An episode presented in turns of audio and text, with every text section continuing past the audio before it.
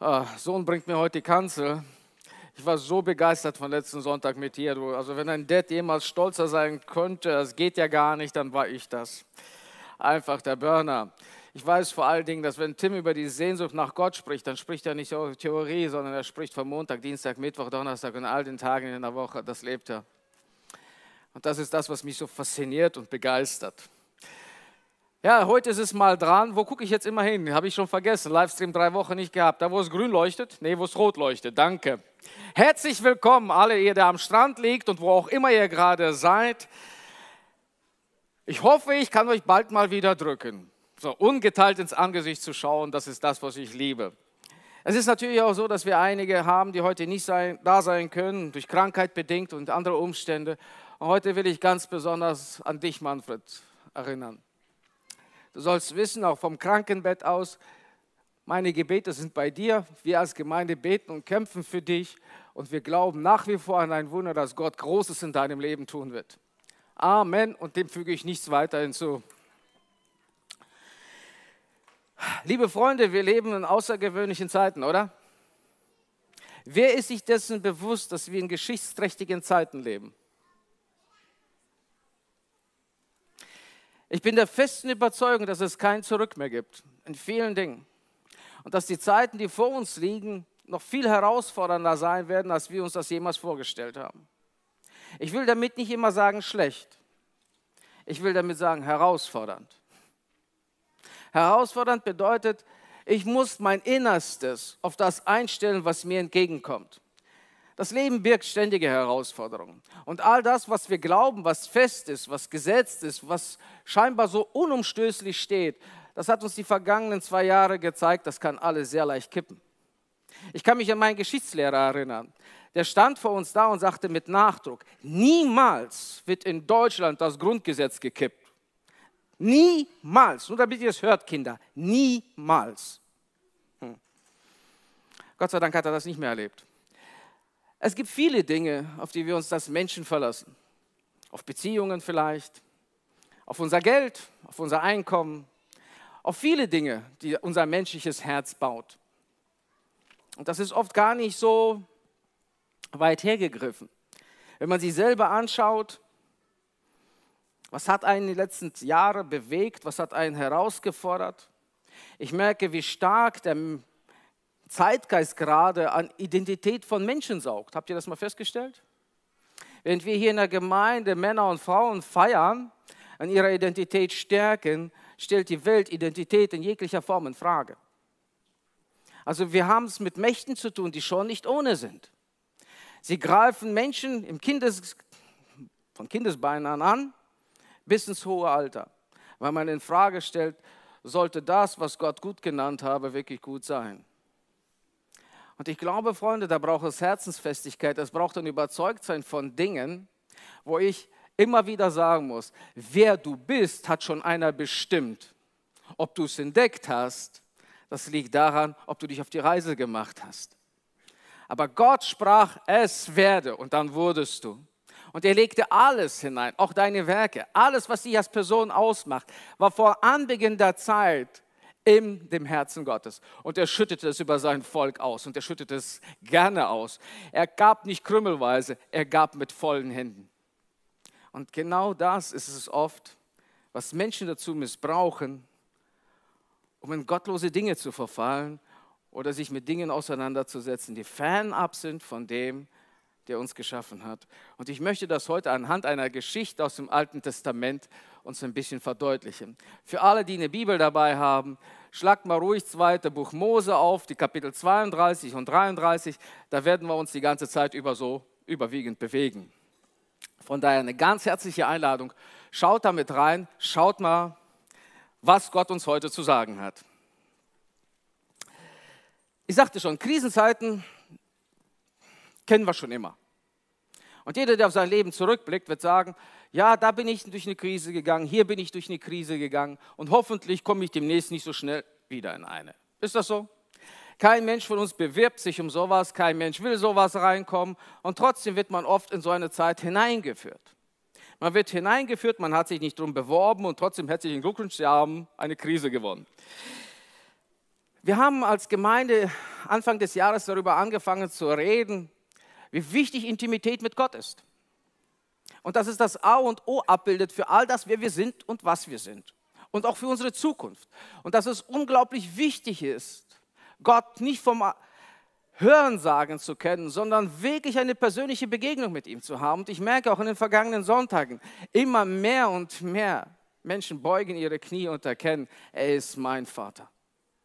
Und seine Absichten sind gut, sie sind toll, sie sind herrlich. Und wir haben auch gesagt, wir werden über das Jahr, über, das, über den Baum des Lebens sprechen, der da verwurzelt ist an den Bächen, wo immer Kraft fließt und der jedem Sturm entgegensteht und der seine Frucht bringt zu seiner Zeit und seine Blätter welke nicht. Er ist für Ewigkeiten gepflanzt und er ist jemand, das heißt, wenn jemand an dir vorbeikommt, dann merkt er, dieser Typ lebt nicht für den Moment, dieser Typ lebt schon jetzt die Ewigkeit. Damit sind Mädels genauso gemeint. Das heißt, unsere Existenz ist nicht begrenzt auf Fleisch. Unsere Existenz ist, weil sie gesetzt ist. Gottes Plan war mit, für uns immer von Ewigkeit her zu Ewigkeit hin. Und ich habe mich so gefragt, okay, äh, zwei wichtige Fragen. Welche Frucht entsteht eigentlich aus einer Gottesbeziehung? Wenn ich sage, ich habe eine gute Gottesbeziehung, aber welche Frucht entsteht denn bitte draus? Und die nächste Frage, was hat denn mein Nächster davon? Ich weiß nicht, ob ihr das kennt. Jeder, der so Obstbäume zu Hause hat, der Obstbaum bringt seine Frucht nicht für sich selbst. Habt ihr das gewusst? Also ich habe da zum Beispiel einen Kirschbaum stehen, der ist nicht egozentrisch. Also ich klettere nicht hoch und auf einmal schlagen die Äste um sich und sagen, weg da. Nein, es ist für alle da. Wirklich für alle. Wir haben es überall versucht anzudrehen, weil es dieses Jahr einfach so irre, irre viel war. Gott hat den Baum gesegnet, aber sowas von. Es hingen wie Trauben dran. Und man konnte machen, was man wollte. Irgendwann, ich liebe Kirschen, aber man kommt irgendwann mal so an einen Punkt, wo man Kirschen nicht mehr sehen kann. Wisst ihr, was ich meine? Ich liebe Kirschen. Aber irgendwann war das too much. Ich möchte über ein Volk sprechen, das solche Dinge auch mal erlebt hat. Und das ist das Volk Israel, nachdem es aus Ägypten ausgewandert ist. Diese Geschichte ist riesig und wie gesagt, sie findet sich wieder im zweiten Buch Mose, da könnt ihr mal in Ruhe nachlesen. Mose ist zu seinen Lebzeiten schon ausgezeichnet worden. Man nannte ihn ein Freund Gottes. Ich weiß nicht, wie es euch geht. Für mich ist es eins, ein Kind Gottes zu sein. Für mich ist es was anderes, ein Bekannter Gottes zu sein.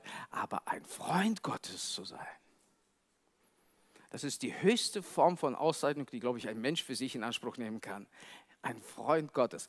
Wodurch zeichnet sich das aus? Gott zieht Mose ins Vertrauen. Gott redet über die Dinge, die ihn bewegen, mit einem Menschen. Und er hört, was den Menschen bewegt. Und sie machen sich eins. Sie sind in so einer Gemeinschaft zusammen, dass man sich das gar nicht mehr vorstellen kann, dass das getrennt werden sollte. Also wird Mose von Gott auf den Berg Sinai gerufen. Das ist passiert, nachdem im Volk Israel viele Wunder geschahen. Ihr müsst euch mal vorstellen, sie erlebten Wunder in Ägypten, da tat Gott die zehn Plagen, die kennen wir ja alle. Aber auf der anderen Seite haben sie auch so Dinge hautnah erlebt, wie auf einmal geht das Meer in zwei. Pff, hier ein Wasserberg, da ein Wasserberg und wir gehen trockenen Fußes durch. Ich meine, das bleibt doch irgendwie hängen, oder? Das, das erlebt man ja nicht alle Tage. Und das Allerschönste ist, Sie sehen einen Tag eine Wolkensäule und dann nachts eine Feuersäule, die Präsenz des Ewigen mitten in ihrer Mitte. Ist das nicht herrlich? Also ich wünsche mir das. Also am besten hier so eine Wolkensäule und ich würde mich einfach mal da hinsetzen und nichts tun. Einfach genießen. Ja, das haben sie gesehen. Sie haben auch gesehen, dass Gott vom Berg zu dem Volk sprach und sie bekamen sowas von Angst. Der Ewige, der Unvergängliche, sprach mit hörbarer Stimme, dass alles Fleisch es hören konnte. Ich bin der Herr, dein Gott. Und du sollst keinen anderen Götzen neben mir haben. Alle haben es gehört. Alle waren dabei. Macht Eindruck, oder? Ich weiß nicht, wie viel dir persönlich Gotteserlebnisse wichtig sind oder wie stark. Also mir persönlich sind sie schon sehr wichtig. Wenn ich sage, ich habe mit Gott etwas Kostbares erlebt, weißt du, ich erzähle diese Geschichte manchmal hundertmal und manch einer von euch tut mir schon fast leid, weil er schon wieder die olle Geschichte hört. Aber für mich es ist mein Erlebnis. Versteht ihr, was ich meine? Es ist etwas, wo ich mit Gott durchgegangen bin. Das ist mir in Fleisch und Blut übergegangen. Es ist mir kostbar geworden. Es ist mir zu einem Schatz geworden.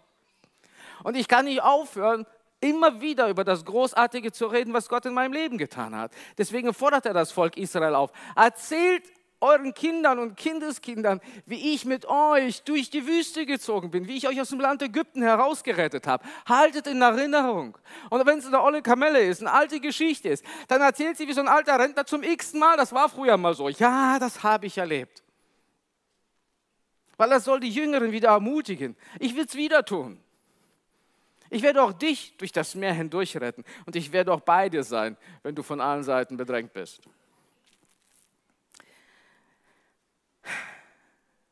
Das Volk wuchs in einer Atmosphäre von Wundern auf.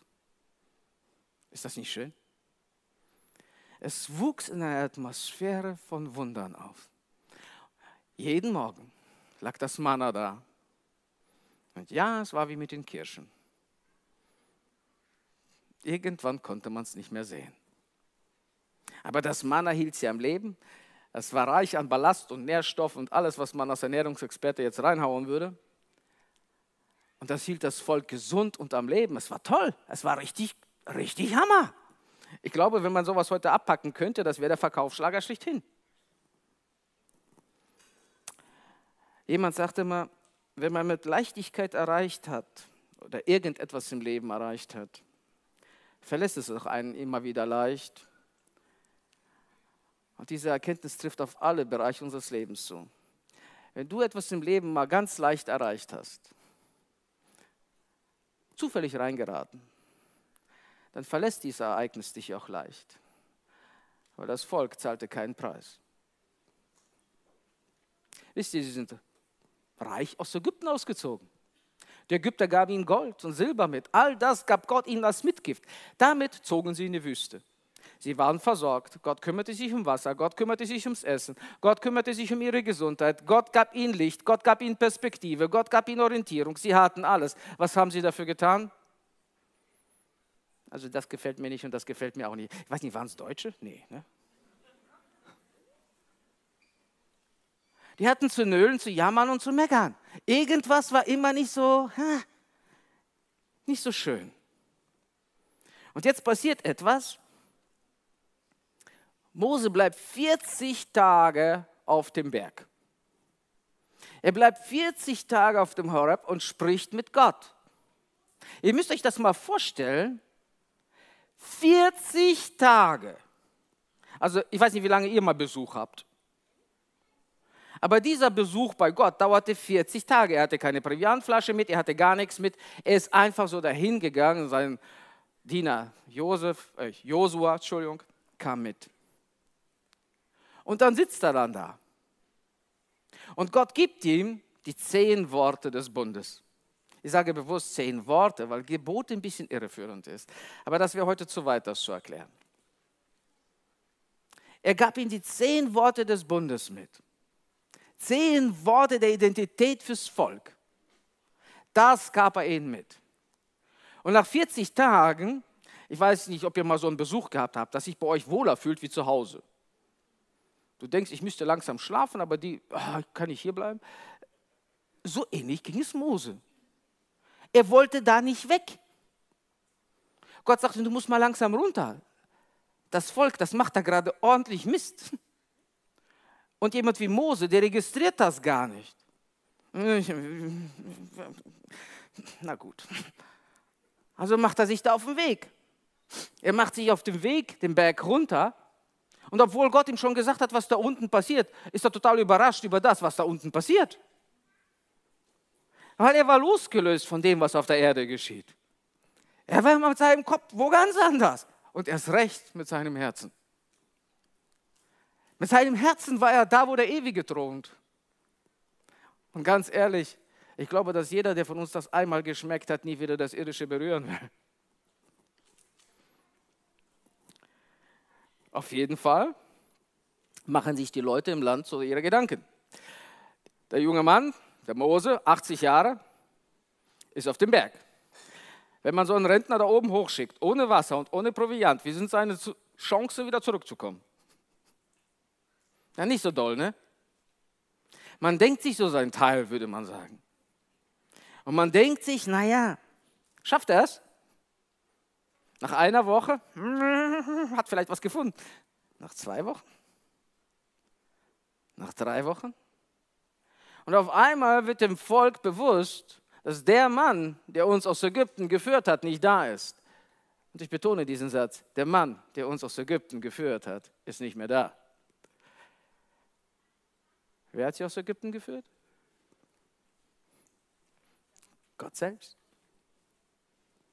Aber für sie war Moses zum Anfassen. Der Mann, der uns aus Ägypten geführt hat, er ist gerade nicht da.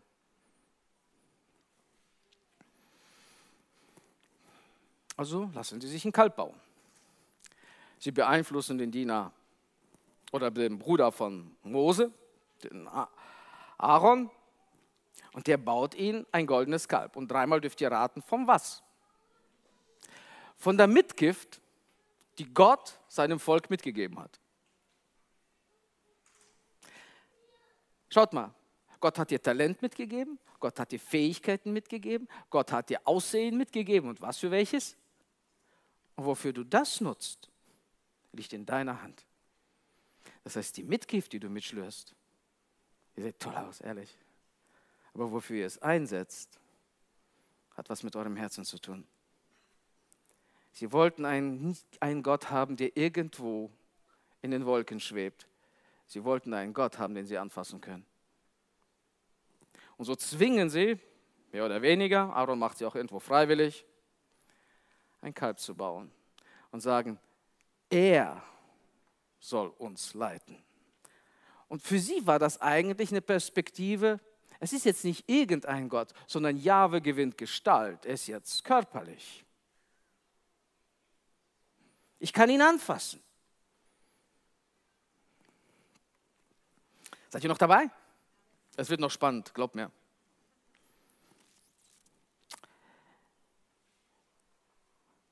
Es ist leichter, an Götter zu glauben, wie an einen unsichtbaren Gott, oder? Es ist leichter daran zu glauben, dass mich meine finanzielle Absicherung durchs Leben trägt, als Gott mein Versorger ist. Es ist leichter zu glauben, ja, meinetwegen schützt mich die Maske mehr, aber nicht Gott. Es ist viel leichter zu glauben, ich habe alles richtig gemacht und deswegen bin ich sicher und geborgen, als zu glauben, es ist Gott. Denn dann vertraue ich ja auf einen Unsichtbaren. Es ist leichter, sich an Materie zu klammern, wie an einen Geist. Und so machen die sich etwas, was sie greifen können, was sie anfassen können. Aber eigentlich wollen sie, dass dieser Götze sie führt. Er soll sie führen.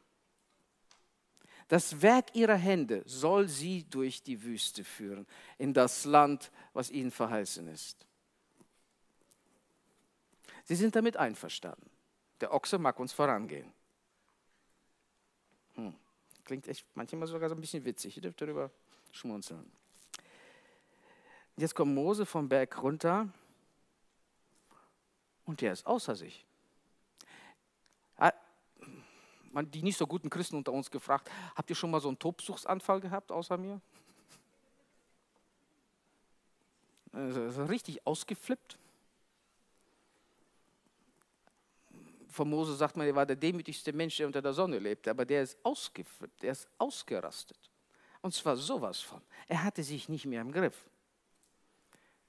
Und jetzt müsst ihr euch mal vorstellen, er hat das in seinen Händen, wonach alle Archäologen gerne suchen würden und das gerne finden würden.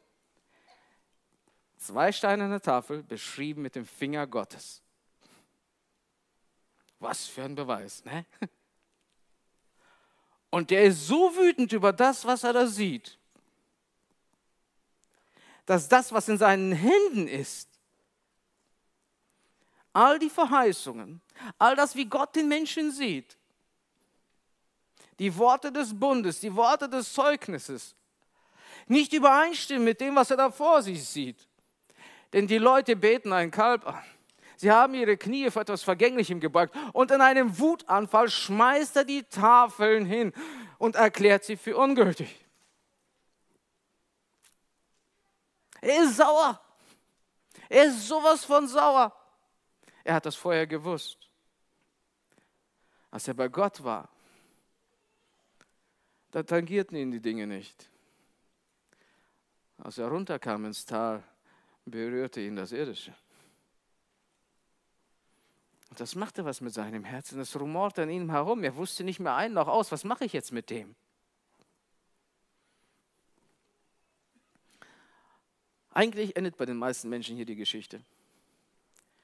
Ja, ist wieder dumm gelaufen. Keine Ahnung. Ist richtig blöd gelaufen. Wer ist schuld?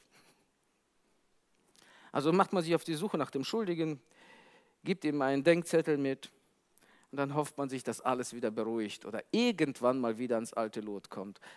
Aber das ist nicht das Reich der Himmel. So funktioniert das nicht bei Gott. Mose beruhigt sich irgendwann mal wieder und sagt zum Volk, pass auf, ich, ich gehe jetzt wieder auf den Berg. Und wir gucken, dass ich Vergebung bewirken kann. Keine Ahnung, ich will Vergebung. Während Mose sich auf den Weg macht, stellt sich das ganze Volk, so heißt es, vor den Zelt ihres Hauses, also vor ihre Zelte, vor die Tür ihres Zeltes. So, jetzt habe ich es. Sie stellen sich davor und gucken, wie der Mann Gottes wieder nach oben auf den Berg geht, um Sühnung für das Volk zu erwirken. Denn davon hängt die Zukunft des Volkes ab. Davon hängt meine und deine Zukunft ab. Jetzt geht es um diesen Stellvertreter. Der geht dahin, beugt seine Knie für mich. Das macht was mit den Leuten. Sie wissen genau, hier geht es um Leben und Tod. Wir haben richtig Mist gebaut. Und wir haben unsere Knie vor etwas gebeugt, wo Gott ganz klar gesagt hat, tu es niemals. Aber wir haben es getan. Und Mose tritt vor Gott, in 2. Mose 32, 32 kann man es nachlesen, und sagt, vergib doch ihre Schuld. Aber da bleibt er nicht stehen. Und wenn nicht, sagt er, dann streiche meinen Namen aus dem Buch in dem die Namen der Deinen eingetragen sind.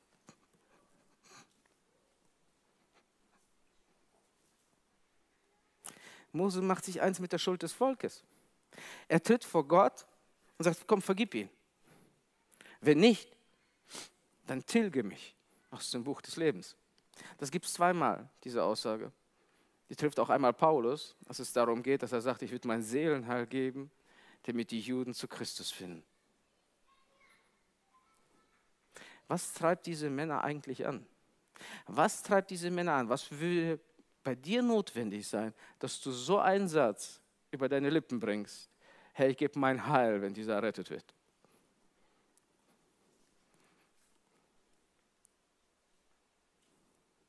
Das ist schon was, ne?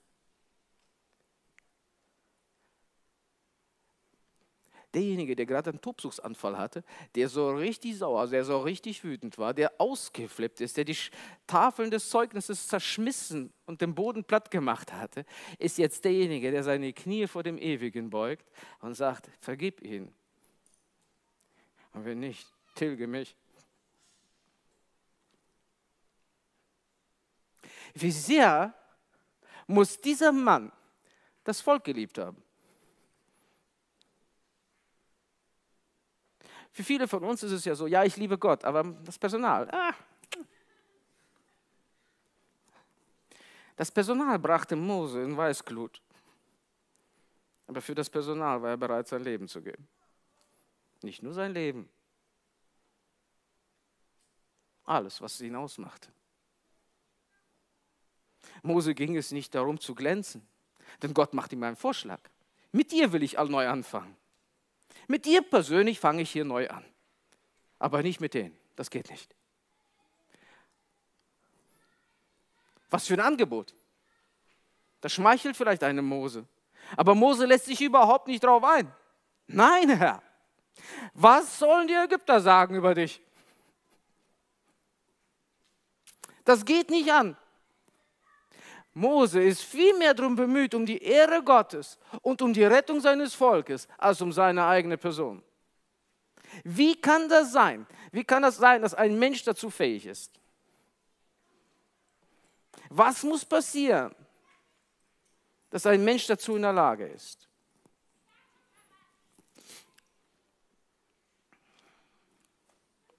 Nachdem diese Versuche alle misslungen sind und Mose das einfach abgelehnt hatte, das muss ich mal vorstellen. Gott sagt was und haben, nö, nö, nö, nö, nö. Das spiegelt dich nicht wieder, das bist nicht du. Und Mose als Freund Gottes erinnert Gott, wer er ist. Ich glaube, dass Gott das wusste. Aber es tat Gott herzhaft gut, einen Freund an seiner Seite zu haben, der den gleichen Herzschlag hatte wie er. Hm. Also baut Gott die nächste Brücke. Geh jetzt führe das Volk an den Ort, den ich dir gesagt habe. Los, komm, mach. Und mein Engel wird vor dir hergehen. Das ist doch mein Angebot. Mission erfüllt. Ich habe Versöhnung erweckt. Das Volk wird nicht ausgerottet. Das läuft. Gott hat Versöhnung. Ja, das ist ein bisschen blöd gelaufen.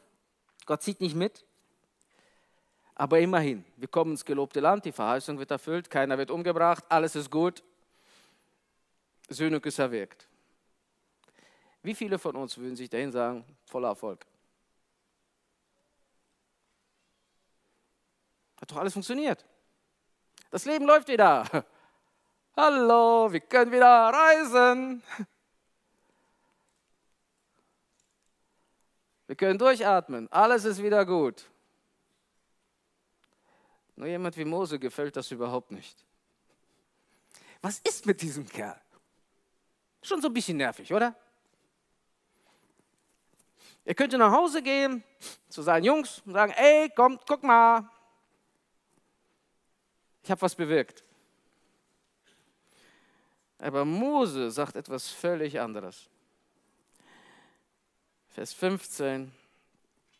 Wenn nicht dein Angesicht vorangeht, so führe uns nicht von hier. Wenn du nicht vorangehst, lass uns hier. Das war das Todesurteil. Wenn du nicht in unserer Mitte ziehst, lass uns hier.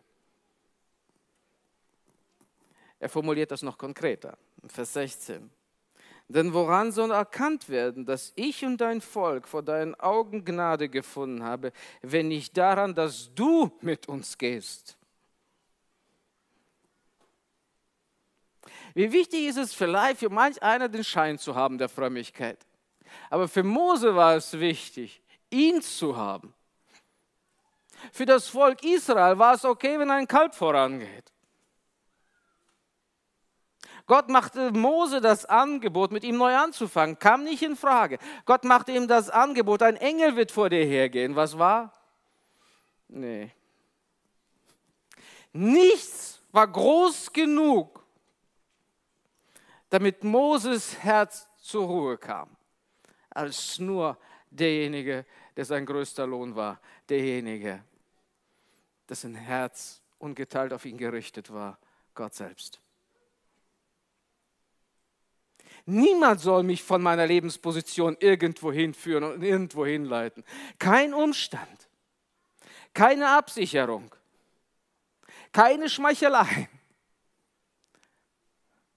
kein noch so tolles Angebot und auch kein Engel. Wenn du nicht vorangehst, dann lass mich hier. Das finde ich schon heftig.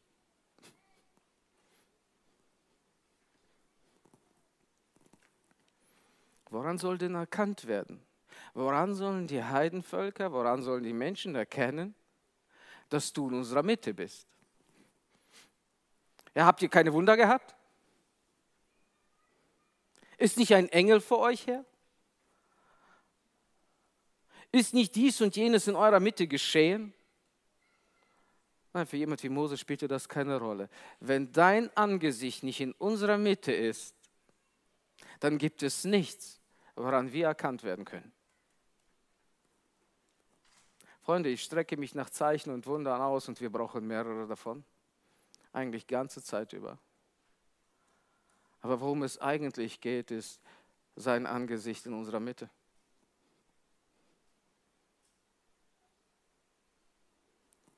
Es geht nicht um die Versorgung, es geht nicht darum, wie, was wird die Zukunft bringen. Weil die Zukunft, die vor uns liegt, ist nur zu meistern, wenn er in unserer Mitte vorangeht. Für jeden Einzelnen von uns. Und es ist super schwierig, Gott in Zeiten zu suchen, wo mir das Wasser bis zum Hals steht.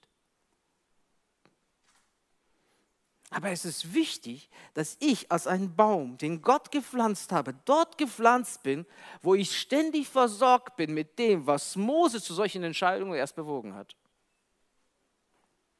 Die Gegenwart des Höchsten, er und Gott auf einen Raum mit einem Herzschlag, hat es es überhaupt möglich gemacht, dass jemand wie Mose vor Gott treten konnte mit Widerworten. Dass Mose Gott an seine Verheißungen erinnert hat. Und Gott darauf reagiert, du hast sowas von Gnade gefunden in meinen Augen. Wenn ich gnädig bin, dann bin ich gnädig. Über wessen ich mich erbarme, über den erbarme ich mich. Das ist nicht so, du, ich habe mir gerade so ein bisschen was für dich. Wenn ich gesagt habe, ich bin dir gnädig, dann bin ich dir gnädig. Und wenn ich mich über dich erbarmt habe, dann habe ich mich über dich erbarmt. Das ist Gesetz, darauf kannst du dich verlassen. Ich habe eine Zukunft für dich. Ich habe Heil für dich. Meine Gedanken sind gut für dich. Ich habe Leben und Hoffnung für dich. Ich kümmere mich um das, was du nicht tun kannst. Suche mich, suche mein Angesicht alle Zeit. Wir haben bei uns auf dem Roten Berg vor zwei Jahren echt so einen Sturmschaden gehabt. Der war heftig. Da zog ein Orkan durch, also das war schon echt. Er hat einen ganzen Hang runtergeholt. Und wenn man da jetzt oben spazieren geht, ist das schon sehr befremdlich. Ich habe immer noch das alte Bild vor Augen. Ich gucke mal durch und denke, warum kann ich hier mein Haus sehen? Das geht doch gar nicht. Da stand früher ein Wald. Und viele kommen dann daher, die wissen es alles besser und sagen, ja, das sind so die Hölzer, die eigentlich da gar nicht wachsen dürfen. Die sind einfach mal angebaut worden, die haben das Klima nicht vertragen, sind umgefallen, als der Sturm kam. Nee, das ist nicht der Fall. Wovon ich rede, das sind Buchen, das sind Wildkirschen, die bei uns zu Hause sind. Sie liegen da und sind abgebrochen, mitten in, entweder drin oder total entwurzelt. Und am schlimmsten finde ich einen Kirschbaum. Warum finde ich ihn am schlimmsten? Ich bin das Jahr darauf vorbeigegangen der lag komplett entwurzelt da. Seine Wurzeln waren erschreckenderweise überhaupt nicht tief. Aber wisst ihr, er lag da, so platt, und er blühte. Ich dachte mir, Wahnsinn. Er blühte. Er lag platt da und er blühte. Und im Sommer, als ich dann wieder da war, da, der trug Kirschen. Da fällt dir echt was aus dem Gesicht. die saß da und dachte mir, Herr, willst du mir was sagen? Was soll das? Er sagte, er weiß noch nicht, dass er tot ist. Er lebt noch von den alten Quellen, von dem, was ich ihm mitgegeben habe, von meiner Mitgift. Aber er ist innerlich tot. Wisst ihr, Freunde, man kann den Schein einer Gottfrömmigkeit haben, aber stabil gebaut an Wasserbächen zu einem Baum des Lebens bin ich, wenn ich tief verwurzelt bin dort, wo sein Leben fließt.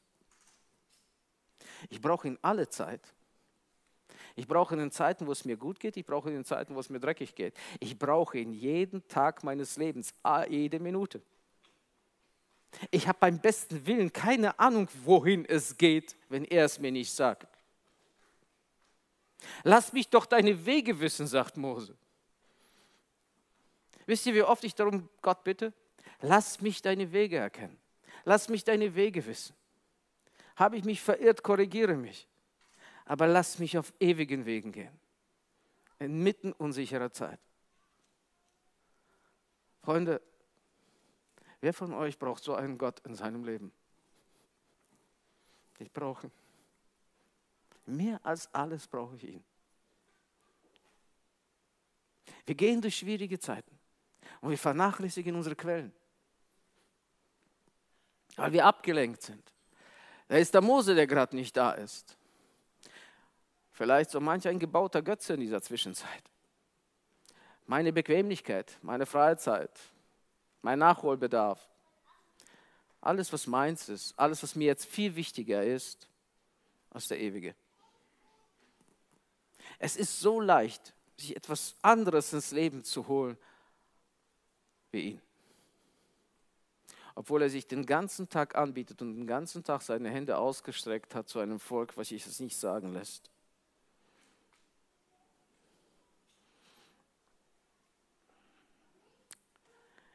Fazit. Aus Intimität mit Gott entsteht Frucht für Krisenzeiten. Und diese Intimität brauche ich dringender als je zuvor, gerade in den Zeiten, wo wir durchatmen können. Dass ich noch tiefer in das Angesicht meines Königs schaue, dass ich noch näher an sein Herz rutsche, dass ich mich nicht auf irgendwelche Kompromisse einlasse, die von irgendwo mir irgendwie angeboten werden, sondern dass ich sein Angesicht suche alle Tage. Denn wisst ihr, wisst was? Gott hat deine Situation nicht übersehen. Gott weiß auch genau, wovon dein Herz entzündet ist. Da ist kein Richten, da ist kein Verdammen, da ist kein Verurteilen.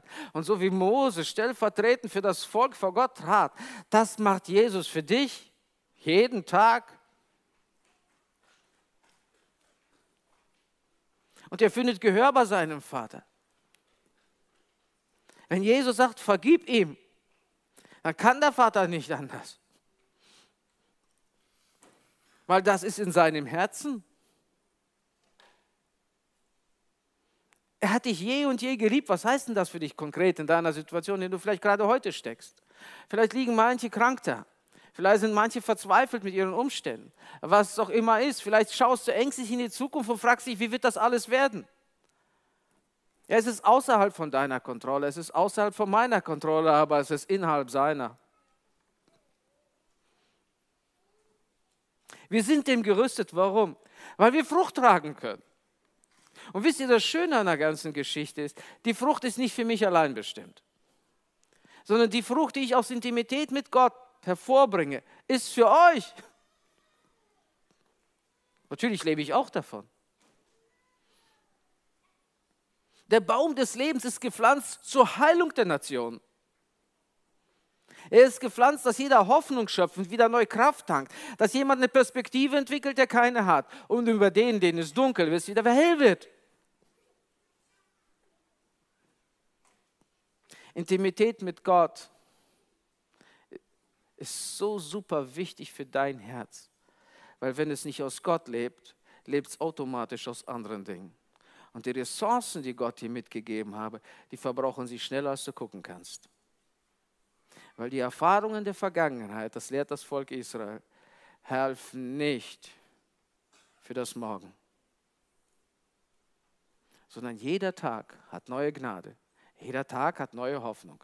Und jeder Tag hat neue Kraft, damit du und ich durchs Leben gehen können. Nicht gerade ebenso, sondern in Kraft und Stärke. Denn er ist unsere Zukunft, er ist unsere Kraft, er ist unser Gott. Und er allein verdient, dass ich meine Knie vor ihm beuge. Und kein Umstand dieser Welt, keine Meinung dieser Welt und auch keine Angst, die da irgendwo aufsteht und uns bedrängen will. Zeiten werden sich verändern, aber er wird sich nicht verändern. Und er wird uns hindurch sie hindurchführen. Und er wird uns in allen Dingen Sieg schenken. Denn ich glaube immer noch ganz fest daran, dass wir als Gemeinde, dass wir als, ich meine damit nicht nur uns als Elia-Gemeinde, sondern die Gemeinde Gottes ist eine Antwort auf die Schwierigkeiten Herausforderungen, die vor uns liegen. Die gesamte Schöpfung sehnt sich nach uns. Die gesamte Schöpfung sehnt sich nach dir. Vielleicht bist du die einzigste Person, die irgendeine Person mit Gott verbinden kann. Vielleicht bist du die einzigste Antwort in ihrem Leben. Und ich möchte dich damit nicht unter Druck setzen, sondern freisetzen. Du und dein Leben haben Bedeutung im Reich Gottes. Sie haben Bedeutung, sie sind von Ewigkeiten her bestimmt. Und Gott freut sich über Frucht.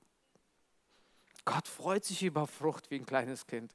Gott freut sich über die Frucht in deinem Leben. Und ich will mich mitfreuen über die Frucht in deinem Leben, weil das, welche Frucht du zustande bringst, bringe ich nicht zustande. Und es kommt auf unser aller Frucht an. Es kommt darauf an, nicht, dass ein einzelner Mose aufsteht, es kommt darauf an, dass sich das ganze Volk erhebt. Das ist das, was Gott wartet. Er wartet nicht darauf, dass der Finger sich überarbeitet. Er wartet darauf, dass der Organismus aufsteht.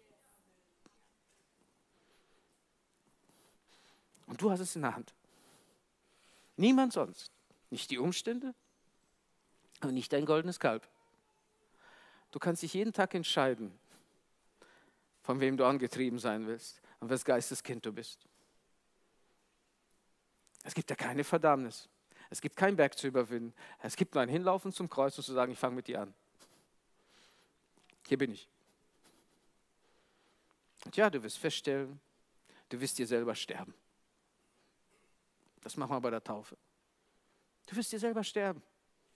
Und hinfort wird dich mehr interessieren, wie Gott denkt. Hinfort wird dich mehr interessieren, die Not des Volkes, als deine persönliche. Weil, warum? Der, der hinter mir steht, der sorgt für mich. Aber der, der vor mir steht, der braucht mich vielleicht. Aber er braucht vor allen Dingen Gott. Und das Gute daran ist, es gibt nichts Schöneres auf dieser Welt, als Abenteuer mit Gott zu erleben und in dunklen Stunden Licht anzuzünden. Warum? Weil er ist das Licht. Ich muss es nicht machen. Ich muss es einfach nur zur Geltung bringen. Es ist eigentlich einfach, ein Kind Gottes zu sein. Aber es braucht, dass ich sterbe. Es braucht, dass ich sterbe und ihn gewinne. Er ist alles für mich. Sein Leben ist mein Leben. Und sein Tod war auch meiner. Gott segne euch und schenke euch für diesen Sonntag außergewöhnliche Begegnungen mit außergewöhnlichen Menschen. Er schenke euch eine Zeit, wo ihr in das Leben anderer Menschen hineinsprechen könnt und sie dazu befähigen könnt, über sich selbst hinauszuwachsen. Und dass derjenige, der vielleicht keine Hoffnung noch Licht sieht, vielleicht kommt es ja gerade auf dich an. Zünd ein Licht an. Gott segne euch. Amen.